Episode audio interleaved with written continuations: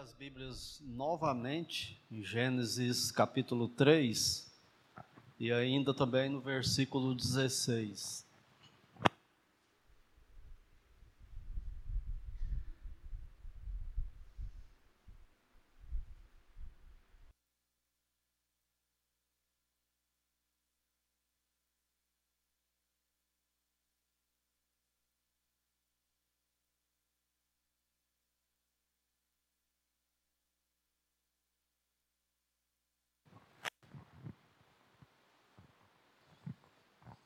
Graças a Deus estou bem mais recuperado nesta manhã. Desde sexta, na verdade, venho melhorando. Estou abatido, mas não destruído. Mas quase destruído, irmã Ledinha.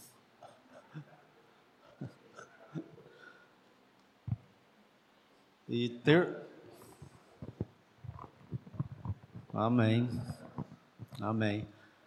E terminando a classe, aí eu vou para casa, tá? Vou me ficar, vou descansar mais para recuperar para de noite.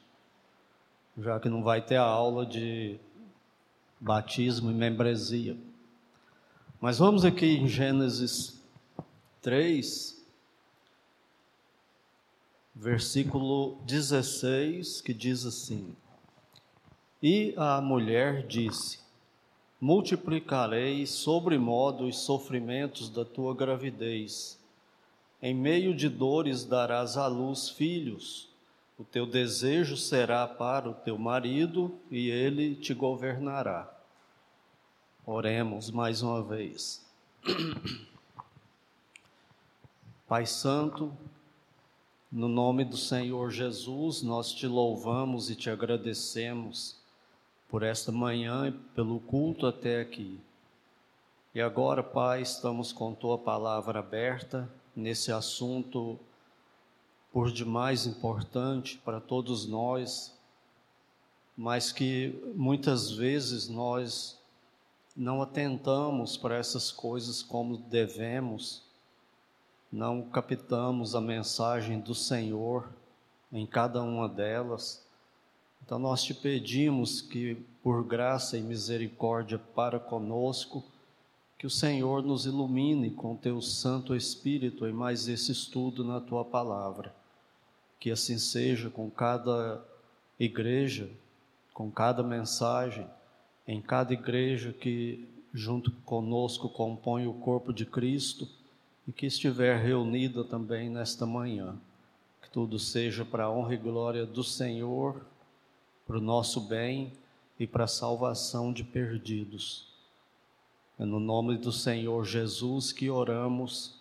Amém. Nós vimos o juízo de Deus sobre as mulheres. Uma das, uma das áreas onde cai o juízo de Deus é na própria feminilidade delas, no fato, no fato de ser mãe.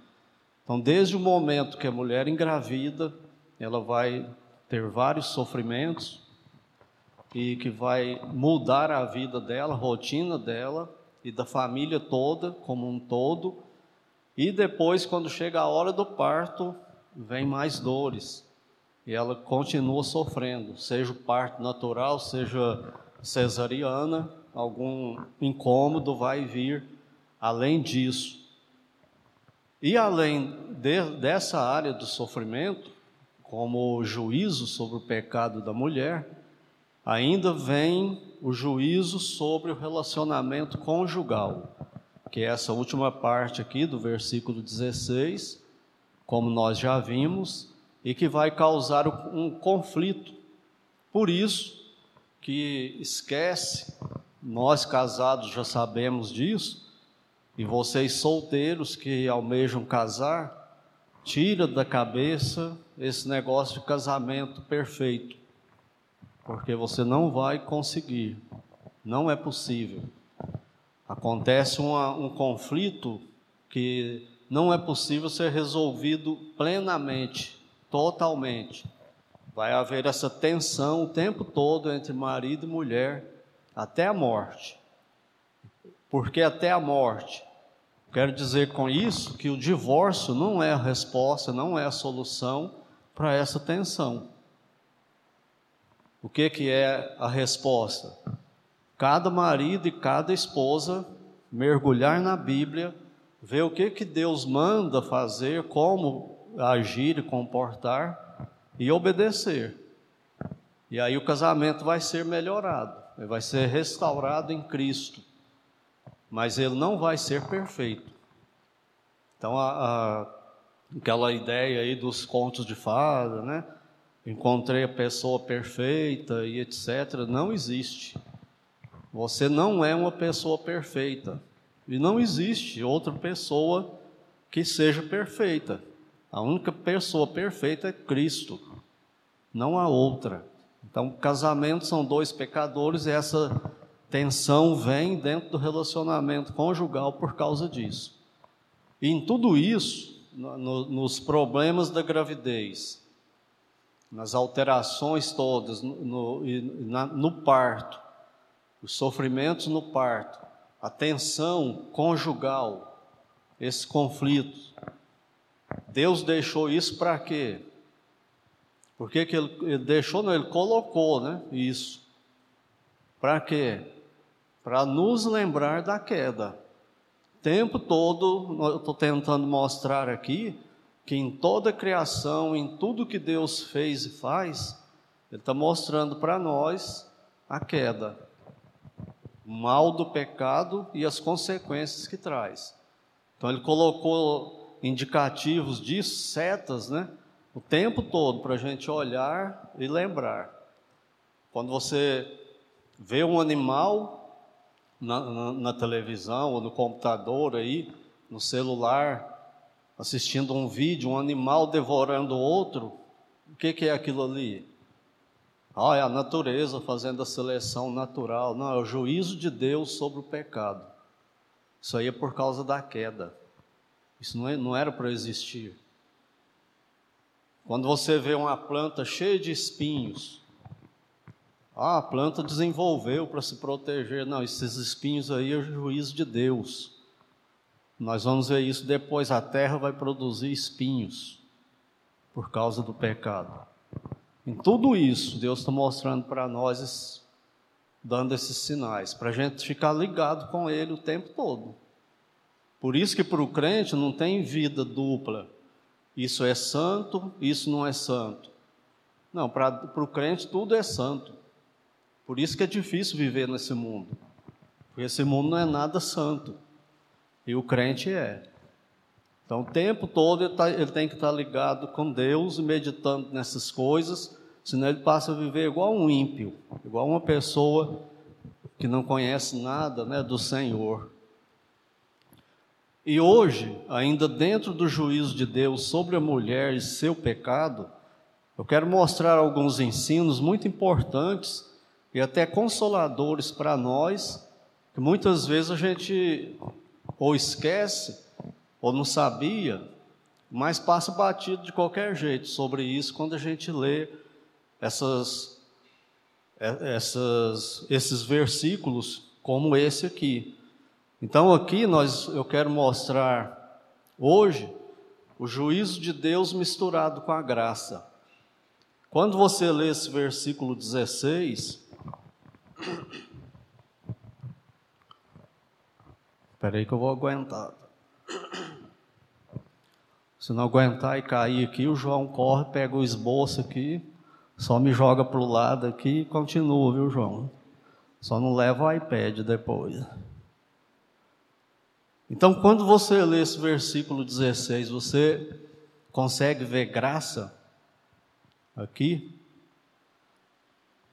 Se alguém te perguntar aí, onde está a graça de Deus nesse versículo 16, você conseguiria dizer alguma coisa? Então eu quero mostrar isso. Quando eu era criança, os, os remédios que eu me lembro, parece que não tinha nenhum doce. O remédio era tudo amargo, muito amargo. Hoje a ciência da medicina desenvolveu, né? Os remédios têm sabor que a criança quiser, né? Mas no nosso tempo de criança não era assim. Era remédio amargo. O pai tinha que segurar, a mãe fechar o nariz, você tentava ficar aprender a viver sem respirar e não conseguia abrir a boca, o remédio. Então, quando o remédio era muito amargo, tinha os outros que eram ardidos, né? Quando passava, sarava rapidinho, né? Porque não queria passar de novo. Tinha o tal do mertiolate, né? Que era terrível de passar. E nem isso hoje não tem mais, né? Não arde, tem pomada, gel, spray, tudo diferente, né? Então, quando o remédio era muito amargo, geralmente o que, que as mães faziam? Pelo menos a minha fazia de vez em quando. Colocava açúcar. Não adiantava porcaria nenhuma, né? Continuava amargo do mesmo jeito. Mas pelo menos co colocava. O que, que era aquele açúcar? Era um, uma coisa assim para abrandar o amargor. Então vinha a coisa ruim, mas vinha meio adocicada, mais palatável né, para a gente. Então essa, é, essa, aquela açúcar era um abrandador. Tem essa palavra no, no abrandador, era um abrandador que era colocado na, na medicação ali, para ficar mais fácil né, da gente engolir o negócio. Então a graça de Deus misturada no juízo dele é esse, é aquela açúcar no remédio amargo. Então vem o juízo de Deus, mas ai de nós se não viesse misturado com graça. Todo juízo dele vem misturado com graça. Porque Deus não é esquartejado, né? Então, quando ele age com justiça e julga, ele age também com graça.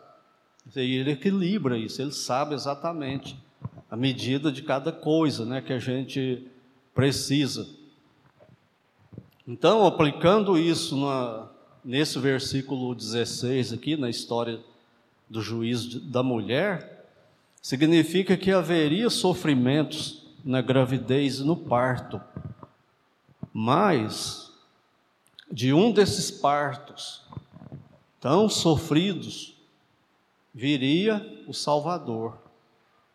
Viria aquele que pisaria a cabeça da serpente esmagaria a cabeça da serpente, que é que representa aí no, na narrativa o diabo. Então, todas as mulheres de Deus que entenderam essa mensagem, a partir dali, elas não viam a gravidez como uma maldição só, mas era uma bênção também. Elas receberam a, a graça de Deus para serem extremamente fundamentais na reprodução humana, e ainda uma delas, através desse sofrimento do parto, traria a semente da mulher que pisaria a cabeça da serpente. Então, essa é a graça de Deus misturada no juízo. E a partir de então, toda mulher de Deus queria engravidar na esperança de ser a mãe do Messias, daquele que Deus prometeu em Gênesis 3,15. Parece que quando Eva se engravida de, de Sete, ela acredita que ele seria o, o Messias prometido lá para Adão no Éden. E depois a gente vê isso no restante da história. Parece que algumas mulheres elas acreditavam que, que o, o filho seria o Salvador. Olha o que é dito quando fala que do nascimento de Noé, quando a mãe de Noé engravida. Ele vai salvar o povo. A esperança é essa o tempo todo. E depois, por isso que as mulheres judias, até hoje, elas estão nessa expectativa. Aquela parte de, de Israel, dos judeus, dentre os judeus que não aceitaram Cristo como Messias ainda. Elas estão esperando que ele ainda vai vir, através de um nascimento natural, de, um, de uma gravidez e um parto. Então elas estão esperando isso aí. Então isso se torna uma bênção para as mulheres no meio do juízo.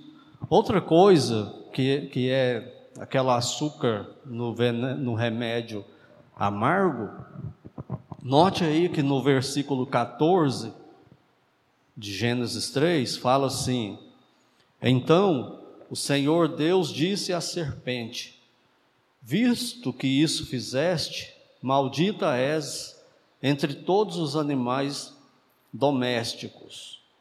Agora, no juízo do homem, no versículo 17, do, ah, mas agora do capítulo 4, Gênesis 4, 17.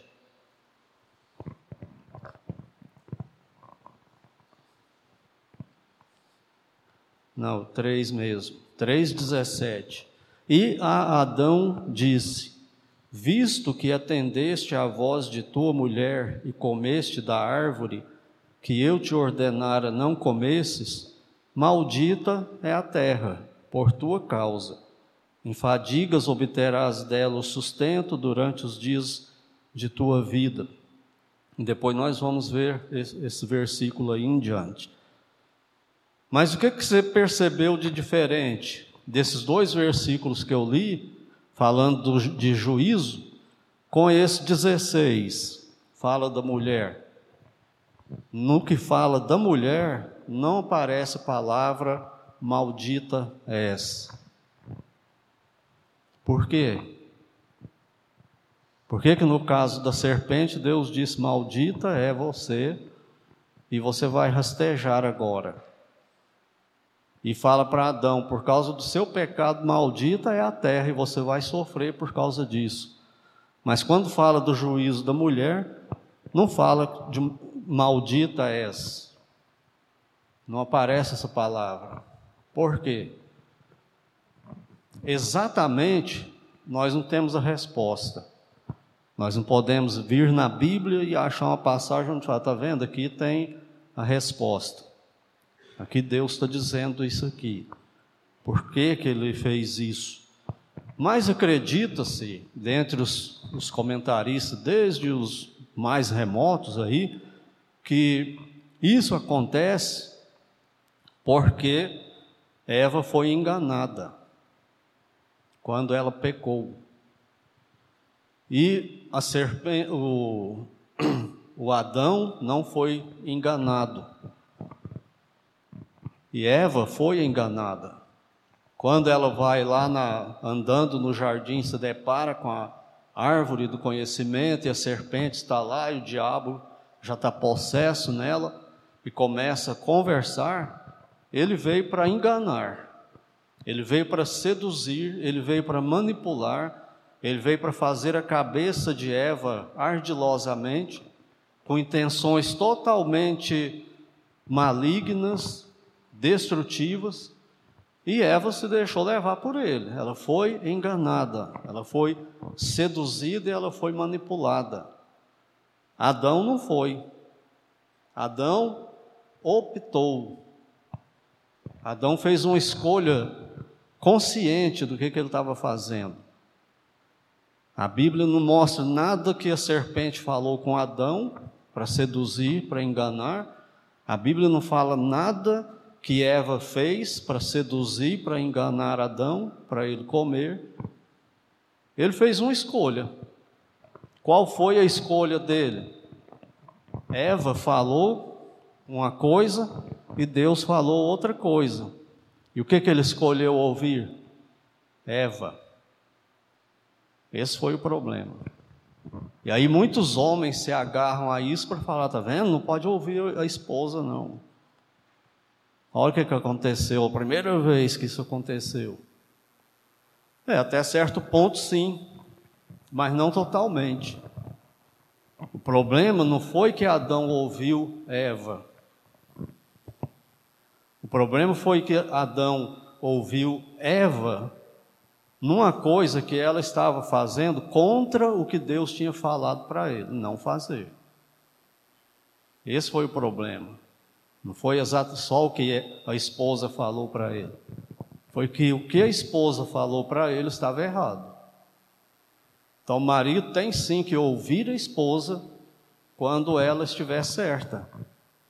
E ele precisa ter sabedoria para isso. Agora, abrindo um parêntese, falando de novo sobre isso, dessa tensão conjugal, é, teu desejo será para o teu marido e ele te governará. Então a esposa ela é dada por Deus como uma auxiliadora ideal, não é? Então por que que isso vira um problema? Porque nós somos pecadores.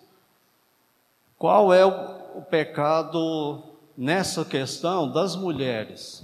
O jeito que elas falam conosco, maridos. É o jeito.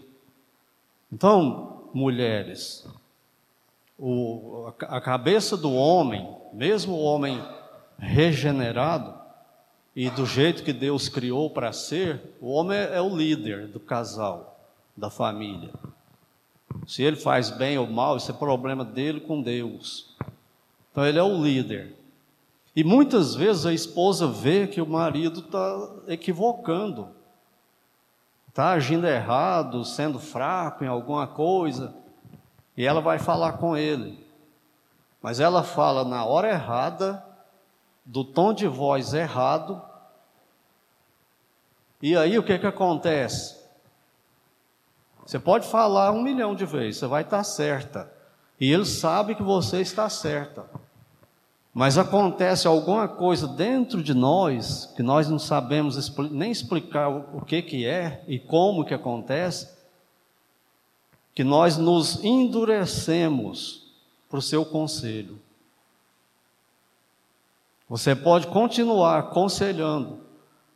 A, a resposta do homem à agressão que você está fazendo, essa agressão é no caráter dele, de homem, é assim que a gente se sente inferiorizado, menosprezado. Eu estou deixando de ser homem. A mulher está passando por cima, está me humilhando publicamente, está me desmoralizando, fazendo gracinha comigo. A resposta a isso é fechar o coração para você de tal forma que ele não vai ouvir o seu conselho. Quem errou? Os dois o orgulho de ambos os lados. Aquilo que era para ser uma bênção virou uma maldição. Então lembre-se disso. Essa tensão sempre vai existir entre nós. Então sejam sábias quando for abordar alguma coisa. O tom de voz, as palavras que vai usar. Porque senão, o casamento vai virar uma coisa muito mais difícil do que ele já é. E vai chegar um ponto que fica insuportável, é só briga, ofensa, desmoralização, desrespeito, nenhuma empatia, nenhum, nenhum, nenhum, nenhum, nenhum carinho mais no relacionamento. É só coisa de aparência. E ninguém de nós queremos isso. Então vamos ser sábios nisso aí. A mulher é para ajudar o marido. Se ela souber fazer isso e o marido for sábio para ouvir, ah, nós vamos até o, o pó. Não foi o que Deus decretou? Vai até o pó. E você vai trabalhar até a morte. Depois nós vamos ver isso também. Você acha que a aposentadoria é pouco tempo? É pouco dinheiro? Isso é, isso é graça de Deus no juízo. Ele falou para trabalhar até o pó, porque você veio do pó e ao pó voltará. Então na Bíblia não tem aposentadoria, não tem nada disso, não tem décimo terceiro, férias remuneradas. Só que a gente só reclama, reclama, reclama. Não vê graça em nada. Mas depois a gente fala disso aí. Voltando para cá. Então essa diferença aí da mulher não ter maldita é pode ser por causa que ela foi enganada. E Adão não foi enganado. E parece que a Bíblia confirma isso no Novo Testamento. Então, olha lá em, em 1 Timóteo, capítulo 2.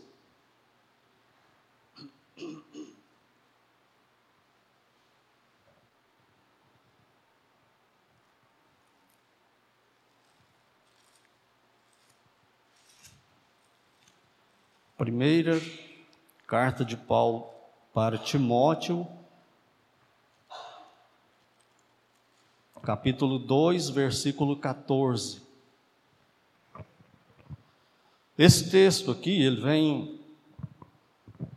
O texto não, né? A igreja, os crentes, vem criando um problema em cima desse texto aqui, por causa de extremos, interpretações equivocadas, porque Paulo aqui vai regulamentar o culto público da igreja. Então, alguns não gostam disso, que cultos sejam regulamentados. E aí tem dois extremos, né? Ou vai para o liberalismo geral, cada um faz o que quer do jeito que quer no culto, ou outro extremo, vai criar uma, um, um culto muito legalista, muito cheio de, de, de, de leis. Isso, isso pode, isso não pode, isso pode, isso não pode e tal. E a discussão continua e não é a questão aqui agora, né? Mas no versículo 9 aí, quando ele fala que as mulheres em traje decente se ataviem com modéstia e bom senso, alguns pregadores dizem que Paulo aqui foi legalista e que isso não é para hoje. Que não deve ter regra nenhuma, né, nos cultos. E quando nos versículos 10 em diante, Alguns pregadores também o taxam de machista. Quando ele fala que a mulher não pode falar nem usar autoridade de homem na igreja. Aí aí Paulo era machista, é um ambiente judaico, cultural. Não, ele não usa cultura para fazer isso aqui. Ele dá os motivos no texto aí. Primeiro, é o motivo teológico foi a criação. Deus criou o homem, primeiro, depois a mulher. Ele está usando isso aí pra, como base, como referencial. E depois a queda, quando ele fala que o versículo 14, que é que eu quero destacar no nosso estudo. E Adão não foi iludido, mas a mulher, sendo enganada, caiu em transgressão. Está vendo que isso parece o fato dela ter sido iludida, enganada e ter pecado, parece que piorou a situação para ela e não aliviou. Que agora na igreja, no Novo Testamento, ela não vai poder ser líder da igreja. É isso que ele está dizendo. Por, esses dois, por essas duas bases bíblicas que ele usa: a criação, princípio de liderança masculino. Primeiro Deus criou Adão, depois Eva. E depois Eva se deixou enganar e, e pecou. E agora ela vai sofrer essas consequências aí. Então, alguém, muitas vezes as mulheres se revoltam quando fala isso. Outro dia, conversando isso, eu, Raimundo, a outra, outras irmãs, a questão é: ah, mas se numa igreja os homens não vão fazer nada, não querem fazer nada, então as mulheres se levantam e vão fazer. É, isso é muito bonito, né? Só que é pragmatismo puro. Porque a doutrina da onisciência de Deus, Deus sabia que isso ia acontecer nessa igreja, sabia, mesmo assim, ele deu essa ordem, esse princípio. E nós vamos seguir quem? A fraqueza dos homens, ou a intrepidez das irmãs, ou a palavra de Deus? A palavra de Deus. É o problema que aconteceu com Adão. Ele ouviu Eva quando ela estava guiando ele contra a palavra de Deus. Não, mas isso aqui vai contra o que Deus falou. Deus falou para não comer. Então eu não vou comer, você não devia ter comido. Vamos procurar ele. Eu, não, gente, então para o culto, chama alguém de fora para ajudar, mas a, mulher não pode pregar para a igreja toda.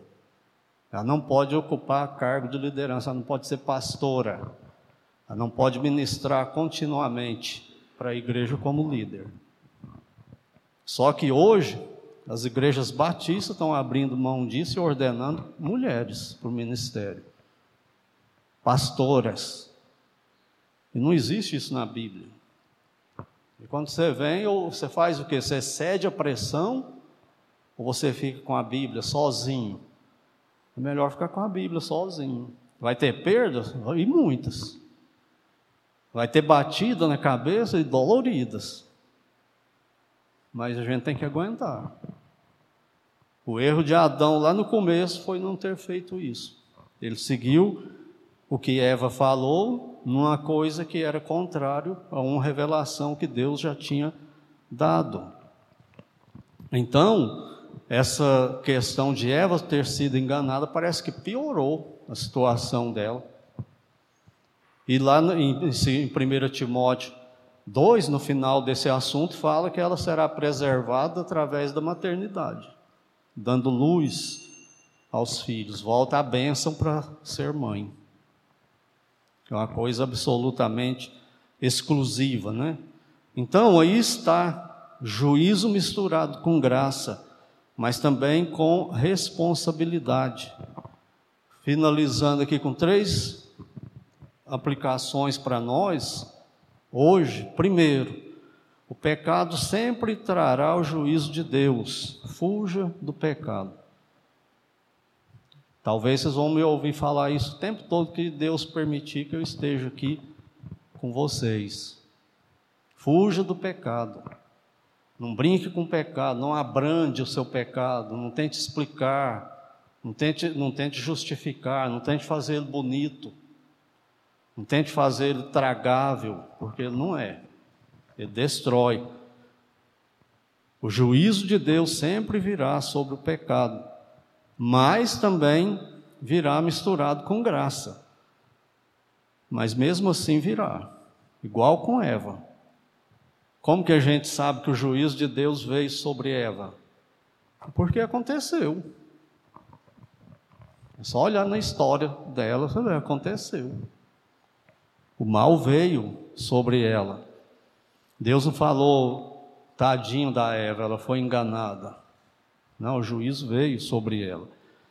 Nunca nos esqueçamos da responsabilidade humana pessoal. O fato de termos sido manipulados, seduzidos e enganados por alguém e pecarmos, e pecamos por causa disso, isso não nos desculpa perante Deus e nem traz grudado o perdão de Deus. Ah, ele foi manipulado, ele foi seduzido, ele foi enganado. Por isso que ele pecou. Então ele está desculpado, aí está de boa. Não. Isso não acontece. Não é desse jeito. Nunca foi, não é, nunca será também. Então, estejamos atentos para isso, né? O que aconteceu com Eva acontece conosco hoje. A responsabilidade para com Deus será sempre nossa e nunca nos esqueçamos também, o conhecimento que nós temos hoje é suficiente para não deixarmos que ninguém nos seduza, nos manipule e nos engane e nos leve a pecar contra Deus. Nós temos conhecimento suficiente para evitar isso. Eva também tinha. De toda árvore vocês podem comer, dessa aí não. O que, que ela fez? Comeu. Ah, mas ela foi enganada, seduzida, mas ela comeu. O diabo não forçou, ele não abriu a boca dela e colocou, ela comeu. Imagina nós hoje com a revelação que nós temos. Como que isso pesa sobre nós? Porém, só o Senhor Jesus Cristo pode dar esse conhecimento. Só os salvos o têm. Pelo que diz: Desperta, ó tu que dormes, levanta-te de entre os mortos, e Cristo te iluminará. Efésios 5,14. Sem Cristo é só pecado, pecado e pecado. Em Cristo nós temos a luz do céu sobre nós. Temos o Espírito Santo habitando em nós que nos guia a toda a verdade, que é a Bíblia. E nós podemos viver melhor. Como marido, como esposa, como pais, como filhos, como crentes, como cidadãos, em todas as áreas. Nós podemos ser melhor. Sem Cristo, sem chance. com Ele toda esperança. Então, se você não tem, corra para Ele, se renda a Ele hoje como seu Senhor e Salvador, que Ele te salva, te perdoa e vai te encher de, do conhecimento dele. Senão você vai ler, ler, ler a Bíblia e não vai entender nada o tempo todo. Entender errado, aplicar errado, querer usar errado. Mas com Ele, tudo isso muda. E louvado seja Deus por isso, né? Que bênção que nós temos na salvação no Senhor Jesus Cristo. Deus nos abençoe. Vamos então agora para a divisão para as classes.